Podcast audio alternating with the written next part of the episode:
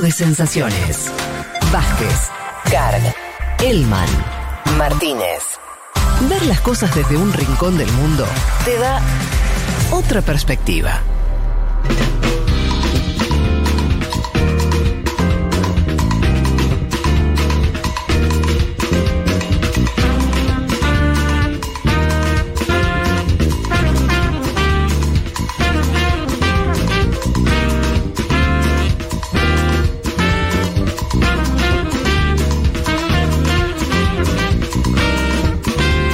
Los oyentes nos dicen muchísimas cosas. eh, nos metemos dos de la tarde ya. Sí, mira vos. Bueno, podemos ir tranquilamente aterrizando en nuestro próximo tema. eh, muy interesante. Que lo hemos tocado de distintas maneras tangencialmente, pero creo que hoy, Juanma, te vas a meter así como pum, de lleno, a tratar de entender lo que ocurre en la convulsionada Bolivia. Decíamos por dos razones. Interna del gobierno, que ya contaste algo, a lo que se suma un conflicto con la oposición. Las dos cosas superpuestas. ¿Qué Sí. puede salir mal, diría uno, no? Un paro violento en Santa Cruz, encabezado por el delfín del gobernador. El gobernador es Luis Fernando Camacho. Luis Fernando Camacho es el autor material del golpe de Estado de 2019. Su delfín de apellido Calvo. 23 semanas de paro, ya llevamos. Cuatro muertos, 178 denuncias por violencia, una violación eh, múltiple. Esto denuncia el gobierno de Luis Arce Catacora a nivel central. ¿Y por qué se origina el paro? Dirán las y los oyentes. ¿Por qué paran? Es una presión para que el gobierno adelante la fecha del censo nacional. ¿Sí? Sí. En principio este año, sino el año próximo. ¿Sí? El cálculo de Santa Cruz es el siguiente. Que por un crecimiento demográfico del departamento, tiene que tener A, más presupuesto. Claro. B, más escaños, Sí. es decir, más asientos en la Asamblea Legislativa Plurinacional, es decir, incrementarían su poder a nivel nacional. Bueno, esto... eh, ver, Hay una cosa loca, ¿no? Que es. sí. est- Esto, eh, ahora lo vas a contar mejor, pero. Paro bestial, en el sentido de corte, separa la actividad económica, todo. El punto de discusión es la fecha en que se hace un censo. ¿Viste cómo decís?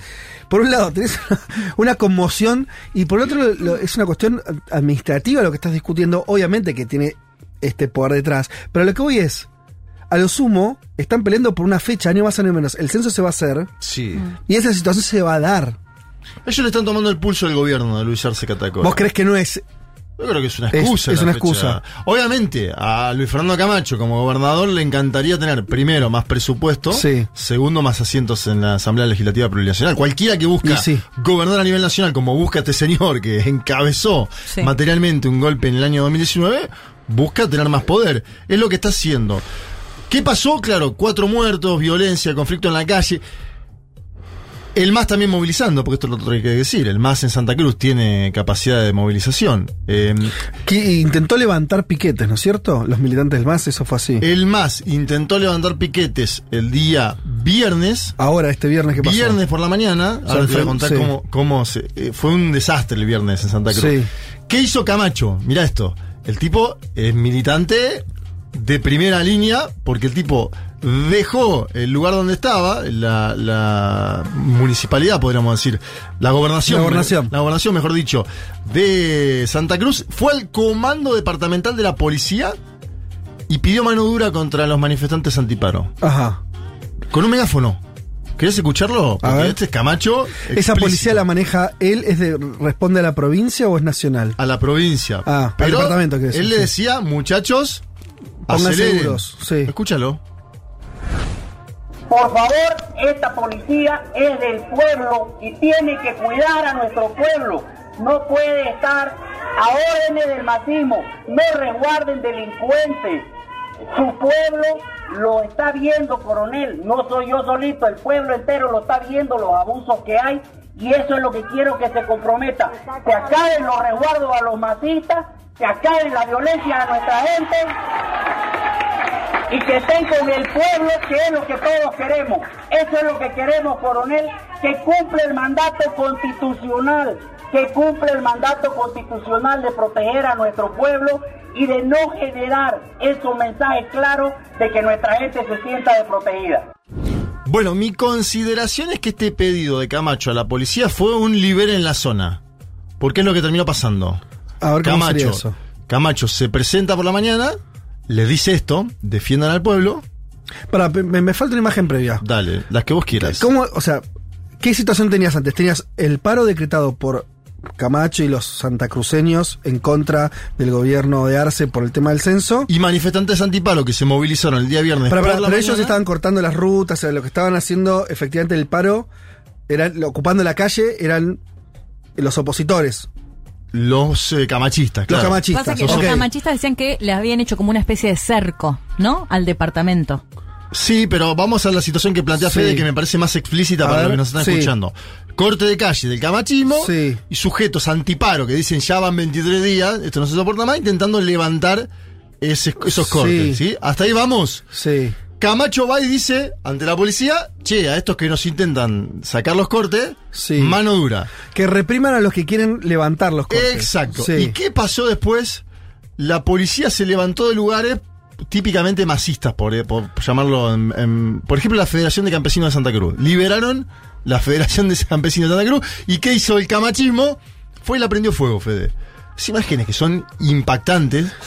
La Federación de Campesinos de Santa En Cruz. Santa Cruz. El día viernes por la tarde, incendiada, prendida a fuego totalmente. Eso genera una conmoción nacional ya. Sí. Porque las imágenes son muy parecidas a las primeras imágenes que vimos en noviembre del 2019, que alarmaron al mundo entero y que de- derivaron concretamente de un golpe de Estado. Entonces, salieron a jugar todos los actores. Te voy a poner primero a Guarachi, que es titular de la Central Obrera Boliviana, porque exigía directamente al Poder Judicial de forma inmediata detener a quienes estén haciendo eso y decía, se está originando un nuevo golpe de Estado de Santa Cruz. Escuchamos al titular de la COP Guarachi. Se ha derramado sangre, han fallecido personas inocentes. Eso no es un paro cívico. Esto es sedición, esto es terrorismo para nosotros. Por eso es que el día de hoy, en una reunión relámpago de emergencia, exigimos al gobierno, exigimos al Ministerio Público, al Poder Judicial, a actuar de manera inmediata frente a estos actos de sedición y terrorismo que ha generado violencia en el departamento de Santa Cruz. Y son los mismos autores intelectuales del golpe de Estado del 2019.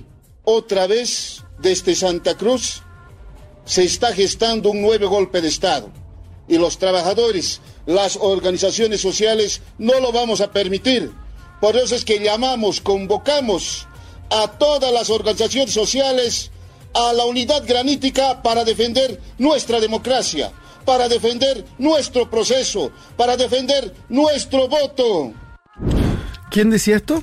Guarachi, el titular de la COP, Juan Carlos Guarachi, titular de la Central Obrera, Boliviana. Una cosa, eh, eh, no nos vayamos, ahora llamamos a la interna, pero para terminar de entender lo que está pasando en Santa Cruz, primero, hoy continúa ese paro, Sí. continúa. Lo que decía Leti, Porque hubo un anuncio de Arce de la fecha, que lo voy a poner al final de la columna, Mm. Sí. que no terminó desescalando. Claro, no, no retrocedió el gobierno todavía, no, no le dio la fecha que quería eh, Camacho del censo. No. Eh, Leti hablaba de, de- del cerco sobre Santa O sea, ahora sigamos con. eh, Eso entiendo que es como la acusación de lo de Santa Cruz, que la están cercando al, al departamento. ¿Cómo sería eso? Eh, Yo no tengo información de Ah, un ok. cerco concreto a las provincias. es más una declaración, sería como una. Me parece que es una Bueno, argumentación de de, los, Camacho. de los santacruceños Claro. que decían como que habían hecho una especie de cerco. Por eso no, no tenía con claridad, por eso preguntaba si se refería justamente a quienes estaban en contra de este paro. Pero lo que Digo, tenemos- ¿De dónde claro. sacaban que estaban haciendo un cerco al departamento de Santa Cruz? Ok, pero lo que sí tenemos es una situación donde hoy en Santa Cruz están movilizados los dos sectores. Por lo que Los vos- dos sectores. Ahora, un sector. Esto es impresionante lo que pasa dentro Pero del es difícil entenderlo. Por eso yo Sí, es con- muy difícil de entenderlo y ahora se va a complejizar Sí. aún más. Porque una de las máximas diputadas del MAS en Santa Cruz, de apellido Choque, de nombre Daisy, Daisy Choque, estaba hablando en la televisión, y esto, esto para mí es una perla porque esto no lo he escuchado en ningún otro medio de nuestro país, y salió a criticar a Evo Morales directamente. Ajá. Dentro, ella venía con una argumentación contra Camacho. Sí. Camacho, estás incendiando el país, Sí. estás manchando de sangre. a-". Y dijo, déjenme decir algo más sobre Evo Morales. Ajá. ¿Querés escucharlo? A ver. Bueno, escúchalo.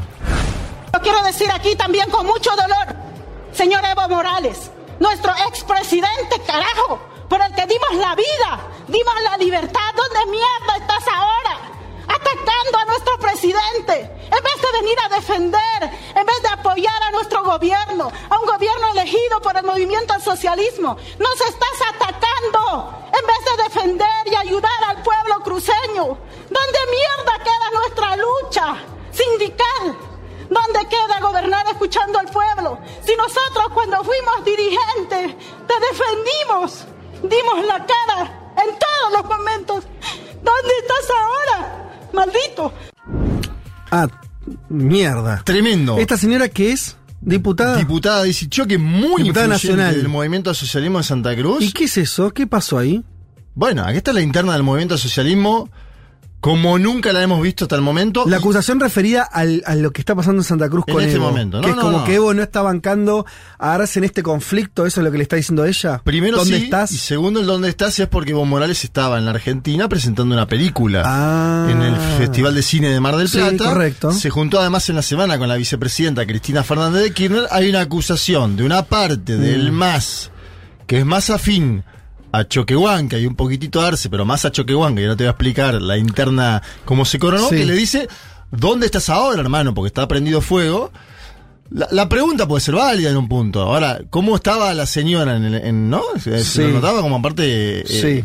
Y el otro dato es que Bolivia TV, que pertenece al Estado Nacional Boliviano, cuando comenzó a hacer estas declaraciones contra Morales, la sacó del aire. Con lo cual, eso por ahí hasta sería bueno en términos de que están abroquelados Arce y Evo. El tema es Choquehuanca, y ahora nos vamos a meter en eso, porque la interna Choquehuanca-Evo Morales por la sucesión sigue y se acrecentó, escuchen esto, con una división en la Cámara de Diputados.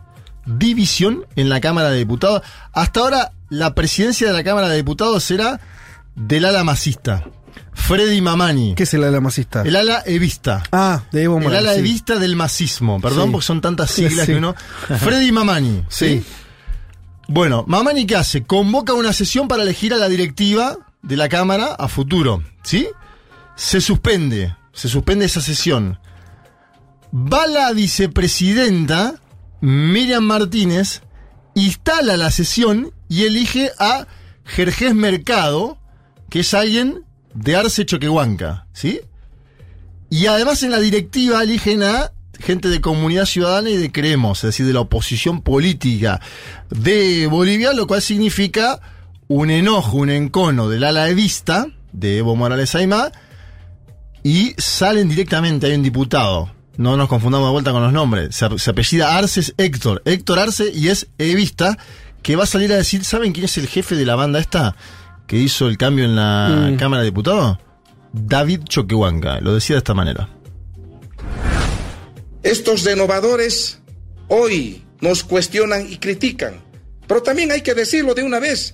¿Quién es el jefe de los renovadores? Es el señor David Choquehuanca, por un tema muy sencillo, que el hermano Lucho, como presidente, David Choquehuanca, en coordinación con nuestros dirigentes de la Dirección Nacional, nos convoquen a una reunión en el menor tiempo posible para primero elegir a un jefe de bancada nacional que tenga la legitimidad. Ni Gualberto Arispe, ni Andrés Flores, tiene que haber un tercero, hombre o mujer, que unifique a la bancada nacional del MAS. Esa discusión es sobre la bancada del MAS, sobre el presidente de la bancada, pero a la vez hay una discusión sobre el presidente de la Cámara Baja en general, que decíamos antes, habían elegido a Jerjes Mercado. El otro hombre fuerte del Congreso es del Senado, es eh, mm, eh, Andrónico. Andrónico, que es un dirigente muy cercano a Evo. ¿Cómo está él en ese...? Te digo, pues lo conozco más a él que, que a, que a estos otros. Tu- tuvo peleas hace algunos meses. él sigue siendo ala Andrónico. Evo en ese esquema. Es dudoso. Dudoso. Porque tuvo Ok. pelea. En su momento se dice que Morales le pidió que se vaya de la banca. Ah.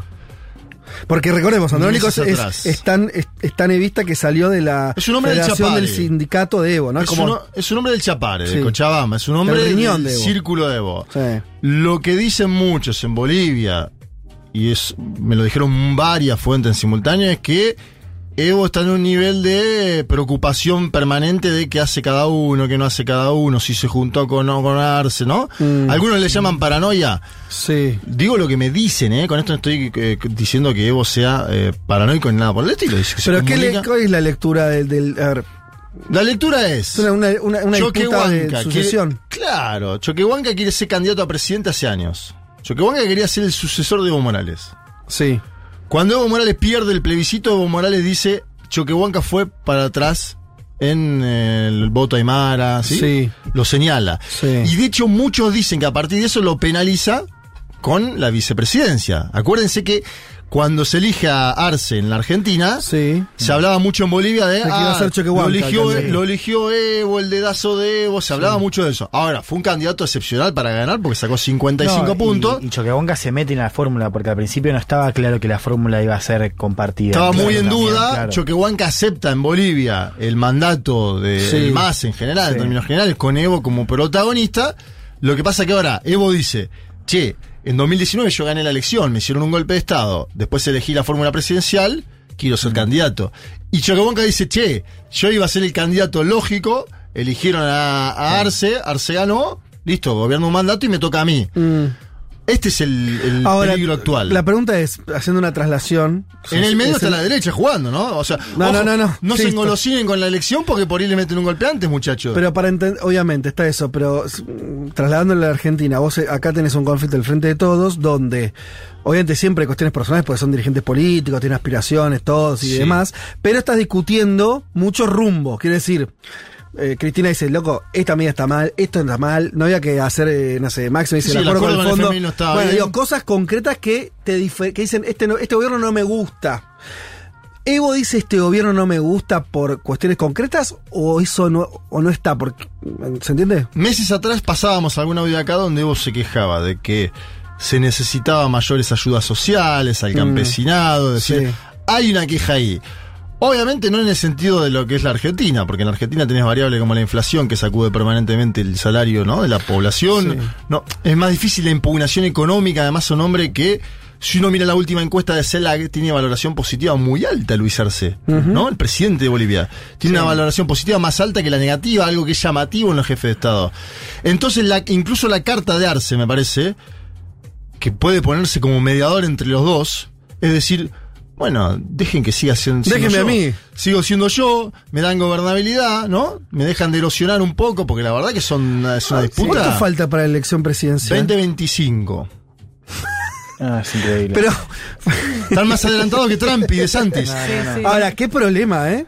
Eh, qué desacomodo que hay ahí. Bueno, y hay un tema también que es cuando los liderazgos de la primera generación de gobiernos Sí. nacionales populares dejan el gobierno, Sí. ¿qué pasa y qué sucede? Este Sí, es un tema que hay que estudiar, No, y trabajar. por eso creo que es muy valioso el audio que trajiste de la crítica a Evo, ¿no? Como la crítica de la desconexión con lo que está pasando con el país y con las mismas bases que lo habían defendido a él, ¿no? Digo, hay una crítica también de, de que está jugando a como un juego de poder desconectado de la coyuntura crítica que vive Bolivia. Yo la traje porque no la escuché acá en ningún lado y dije, eh, a ver, yo me informo con eh, medios bolivianos, estaba pasando eso, sucede. Obviamente dije que algunos lo sacan de circulación, no lo quieren mostrar.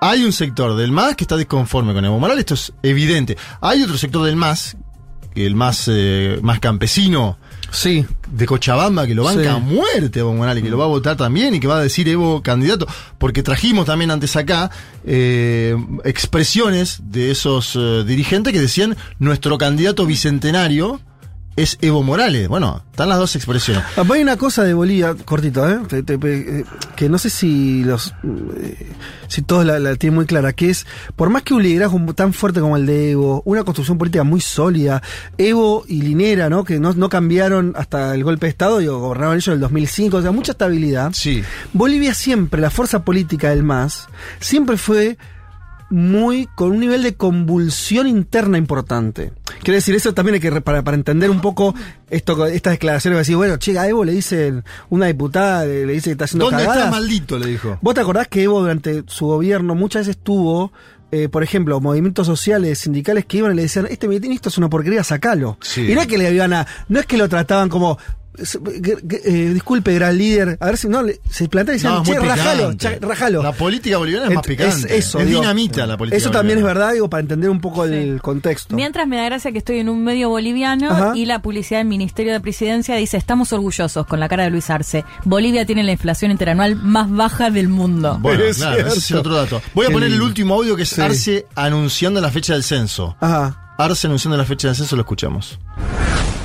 Después de varios meses de información, diálogo y socialización sobre el empadronamiento nacional de población y vivienda, y luego de contar con los resultados de la comisión técnica que trabajó en Trinidad, ha llegado el momento de fijar la fecha del censo. El empadronamiento nacional de población y vivienda se realizará el 23 de marzo de 2024. Segundo, con base a estos resultados preliminares, se hará la distribución de recursos en septiembre de 2024, un mes antes de lo que habíamos inicialmente propuesto. Bueno, ahí está. Es decir, dice, me planto, la fecha del, del censo sigue como está previsto. Esto fue después de la jornada de violencia en Santa Cruz. Habrá que ver ahora qué hace Luis Fernando Camacho y su delfín calvo. ¿Qué, qué cosa, digo, saliendo un poco de todo lo que que estás contando, pero qué particular también estos movimientos de más largo plazo, donde vos tenés una región de Santa Cruz que es claramente la única oposición sólida que tuvo siempre el proyecto Sí. indígena eh, popular de Evo. Porque además te- tiene, tiene otra, otra, otro tipo de población, en términos hasta eh, culturales, eh, históricos y demás. Y es la región que mayor aporta al PBI, Claro. y de mayor dinamismo y crecimiento demográfico. O sea, Claro. hay una tendencia a largo plazo ahí que es compleja, en el sentido de decir, bueno, che, ¿qué es Bolivia? Ahí Bolivia es el altiplano, porque la verdad que ahí, digo, y eso es, uno puede acordar.